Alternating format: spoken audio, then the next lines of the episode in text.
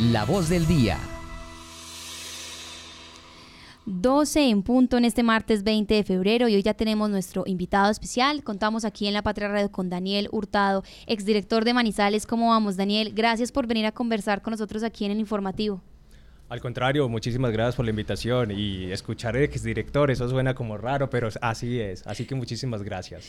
Daniel, precisamente con eso queríamos empezar y es que esta noticia también nos sorprendió y queríamos entonces escuchar a qué se debe este, esta salida, este cambio, qué se viene para usted entonces, antes de que ya nos adentremos en datos. Bueno, no, lo primero es que al final del día la vida siempre está llena de toma de decisiones y de cambios y al final lo que hacíamos desde Manizales, ¿cómo vamos? Era tomar decisiones con base en evidencia, ¿cierto?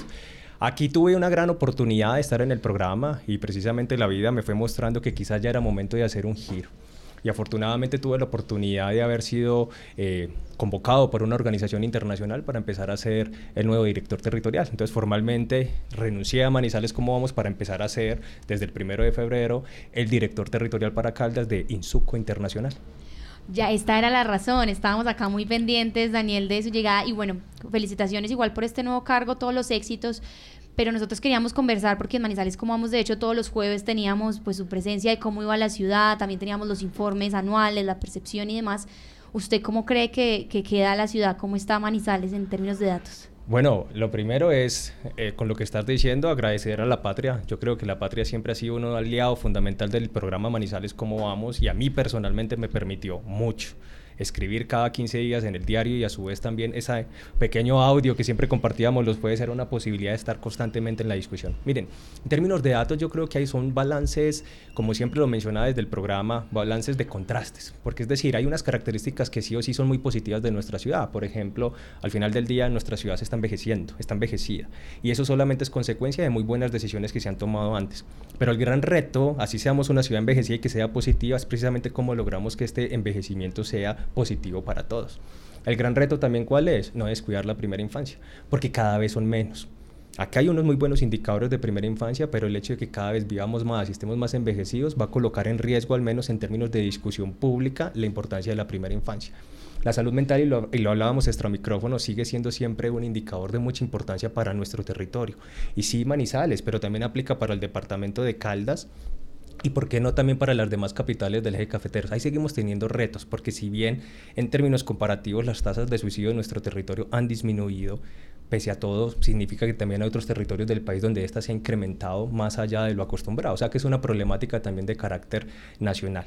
Otro dato que creo que valdría la pena, y te voy a dar dos más, uno tiene que ver con pobreza. Definitivamente creo que es importante reconocer que Manizales, área metropolitana, inclusive el departamento de Caldas, es son territorios que gozan de una baja incidencia de pobreza monetaria y extrema. Pero como siempre decimos también, no quiere decir que no la haya. En el caso del departamento de Caldas, uno de cada cuatro personas sigue estando por debajo de la línea de la pobreza monetaria. Es decir, que ahí tenemos grandes retos. Y definitivamente, otro gran reto que tiene, por ejemplo, la ciudad tiene que ver en términos de movilidad. Más allá de los tiempos de trayecto, lo que los datos nos estaban mostrando en Manizales, cómo vamos, era que cada vez son menos personas las que estamos utilizando el transporte público colectivo de manera habitual. Esos serían algunos datos para compartir sobre la ciudad. Esos datos, claro, queríamos precisamente ese balance para ampliar la conversación. Bueno, Daniel, pero ustedes también eh, el año pasado pues realizaron por primera vez esa, ese diagnóstico, pero al departamento, ¿cierto? Se retiraron un poco de, ese enfoque más local que es Manizales y también pues eh, nos dieron cifras de cómo estaba pues cada uno eh, de los municipios. Y en ese sentido quería que usted nos dijera cómo o nos recordara eh, esos, esas necesidades, digamos, que comparten eh, en común pues estos 27 municipios que conforman nuestro departamento. Pues primero gracias por la pregunta. Yo creo que aquí también el que hayamos podido entregar el informe de calidad de vida de Caldas pues es consecuencia de un sinnúmero de decisiones, pero una muy importante de un comité directivo que está conformado por todos los gerentes, digámoslo así, de las instituciones aliadas que veían ese paso a lo departamental con una muy buena, una buena, un buen camino a seguir. Aquí creo que también valdría la pena poner sobre la mesa que el, salto que dimos hacia el departamento de Caldas tuvo un paso previo que fue precisamente hacer un informe sobre la región centro-sur. Lo pongo sobre la mesa porque al final del día es ese camino, eso que fuimos construyendo, lo que permitió que precisamente en diciembre pudiéramos entregar ese informe y se tuviera, digámoslo así, el andamiaje necesario para mantener este tipo de seguimientos si efectivamente Manizales, como vamos, lo considera eh, oportuno para, para el territorio. Datos. Que aplica también para la ciudad de Manizales. El departamento de Caldas también es un departamento envejecido. De hecho, uno de los llamados de atención más grandes que hacíamos era precisamente que el departamento de Caldas, pues más bien en términos estadísticos y por convenciones del DANE, ya está en fase demográfica bono 3.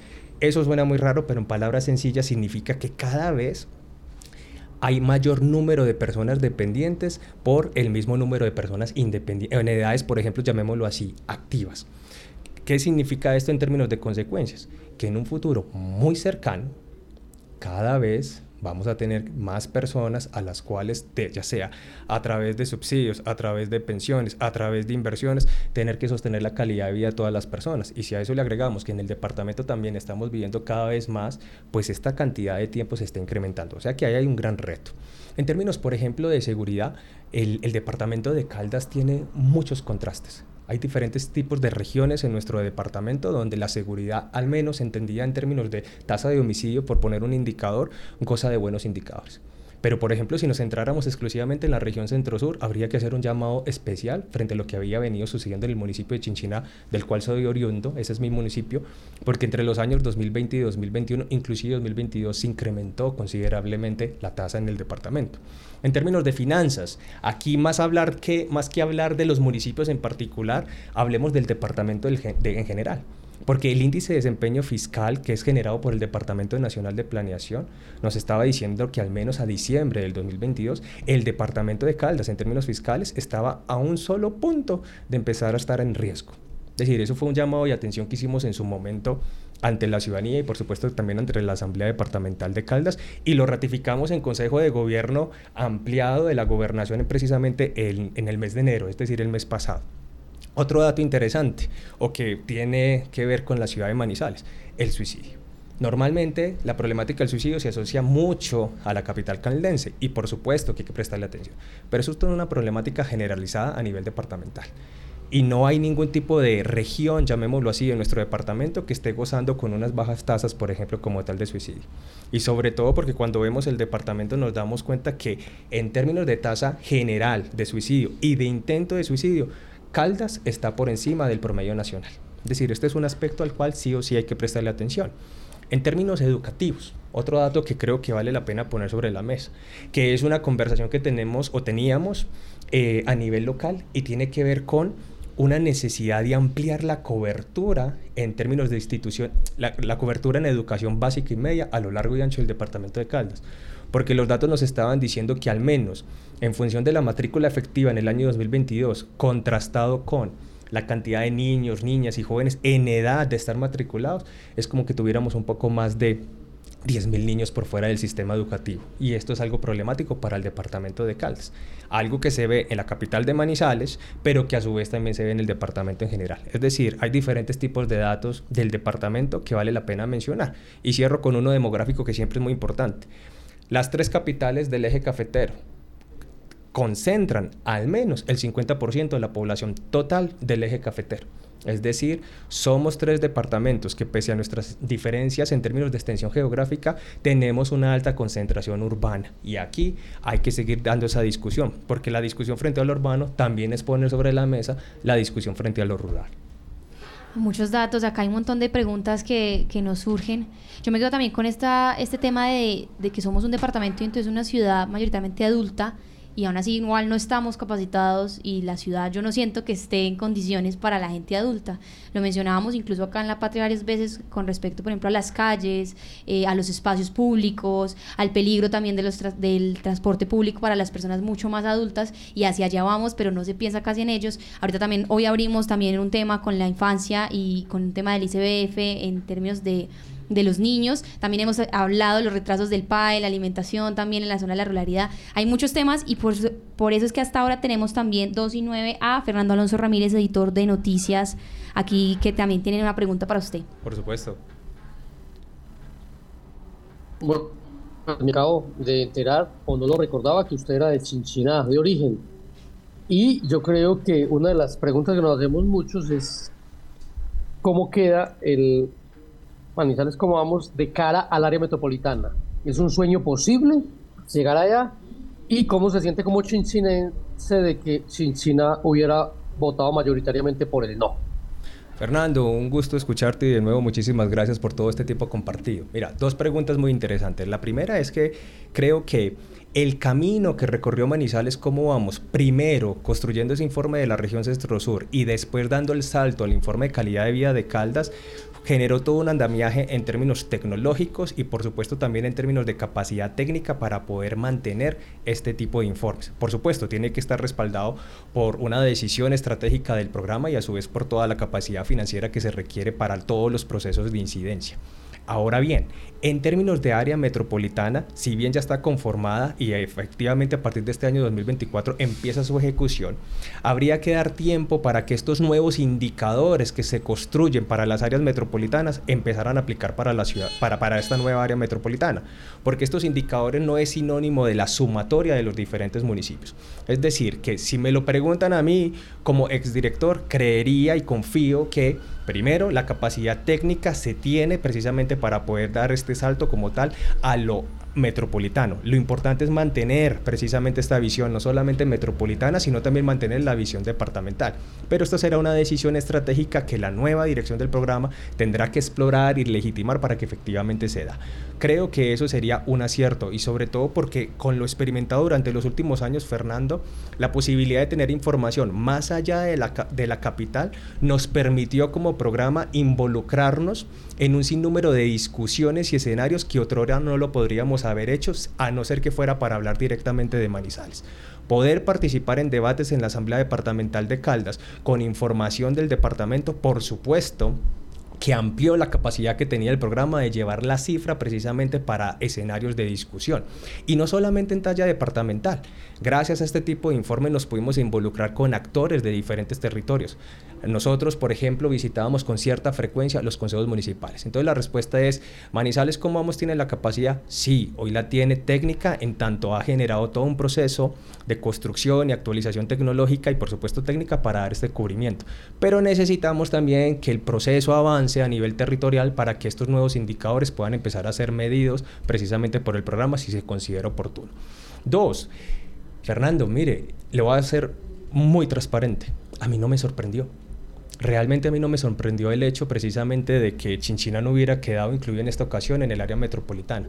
Y no me sorprendió precisamente porque por mis 16 años que viví en el municipio entendí que más allá de las discusiones políticas actuales hay unas raíces en términos de historia donde en ocasiones, por ejemplo, Chinchina como tal como municipio no se ha sentido tan cercano y bienvenido a la capital del departamento. Entonces yo creo que aquí hay un asunto más profundo que habría que entrar a reconocer y sobre todo a trabajar para lograr que próximamente, ojalá, Chinchina se pueda sumar. Valga la pena decir que yo soy uno de los convencidos en este tipo de trabajo o de integración territorial, no en vano precisamente Manizales como vamos puso sobre la mesa información sobre la región centro-sur y por supuesto del departamento de Caldas. Daniela, hasta ahora también lo escucha nuestra editora de opinión Marta Gómez. Marta, aquí estamos con Daniel Hurtado para preguntarle. Gracias, Sofía. Eh, Daniel, un saludo y pues yo quiero preguntarle por eh, los productos que son eh, las bases de Manizales, ¿cómo vamos? Me refiero yo a la encuesta de percepción ciudadana y al informe de calidad de vida.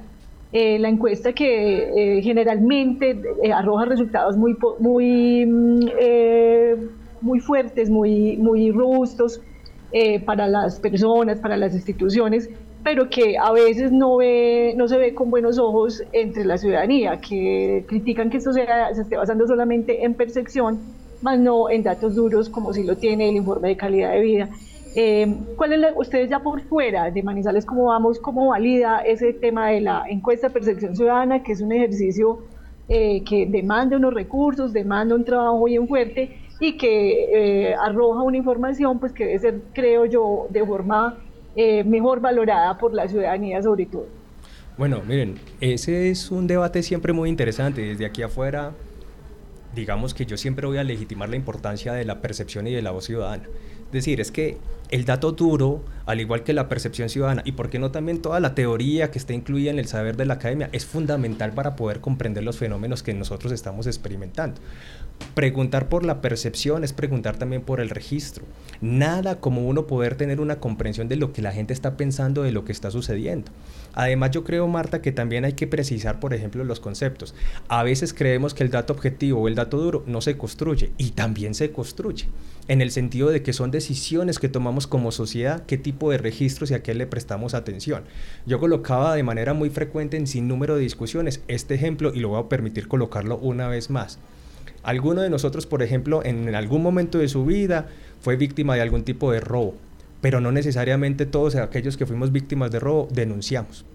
Si nosotros, pese a que sí fuimos víctimas de robo, no denunciamos, eso no aparece en la estadística oficial, al menos en términos de lo que significa la problemática del robo, porque tiene que estar mediado por una denuncia. Entonces, ese, ese dato llamado objetivo, que lo es en el sentido de que está expresado por múltiples personas a través de mecanismos que pueden ser verificados, parte de un supuesto, de un registro. Decir, yo creo entonces que la discusión aquí lo que se trata es cómo tenemos mejores datos para que efectivamente sirvan como insumos para dar una discusión muy amplia. Así como es de importante el dato que nos está diciendo cuánta distancia hay que recorrer de un punto a otro, es de igual de importante la percepción que tienen las personas de cuánto tiempo toma ese recorrido o qué tan satisfecho se siente en el medio de transporte que se está moviendo para hacer ese recorrido. Más que una discusión es cómo esos datos se legitiman, se ponen sobre la mesa y se da una discusión más amplia el dato duro, la percepción y por supuesto el saber de la academia y el saber popular siempre tienen que estar puestos sobre la mesa para una discusión más amplia a nivel de territorial.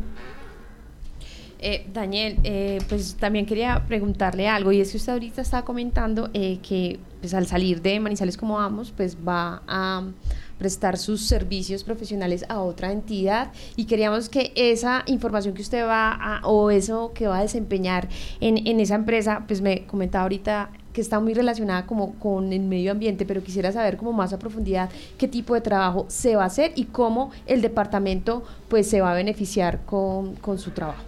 Por supuesto, lo primero es, la empresa se llama Insuco, es una consultora internacional que tiene su sede, digámoslo así, o más bien, surge en Francia, pero su sede en este momento está en Inglaterra. Es una organización internacional que cree mucho en colocar el territorio en el centro. Eso suena muy raro, pero básicamente es, más allá de los intereses que cada uno de nosotros tenga como actor, lo que más importa es poder legitimar qué es importante en un territorio y lograr que haya sinergia interinstitucional para que efectivamente eso se logre. Eso por decirlo en palabras sencillas. Entonces, colocar el territorio en el centro es entender que más allá que mi propia agenda como organización, como persona, como individuo, como lo queramos poner, tenemos que reconocer qué es lo fundamental en ese territorio para trabajar todos en conjunto. Ese es un concepto muy, profundo que tiene Insuco, con el cual me identifico mucho y esa fue una de las razones por las cuales también me animé mucho a hacer como tal ese giro. Esta organización ha tenido su experiencia en términos de proyectos de sostenibilidad ambiental. La sostenibilidad ambiental entendía como este buen equilibrio o esta buena, ¿cómo decirlo? Un buen equilibrio entre lo que significa lo social, lo ambiental y por supuesto también lo económico. Desde Insuco, mi responsabilidad acá en el departamento de Caldas corresponde diferentes frentes, pero uno muy importante es el acompañamiento del liderazgo de diferentes proyectos que se están adelantando en, en nuestro departamento. Pongo sobre la mesa uno Seguramente para todos ustedes es muy conocido una de las mineras que está en términos de exploración que se llama Collecting Mining, que estaba sentado en el municipio de Supía y tiene, pues por supuesto, cabía en, en Supía y en Marmato.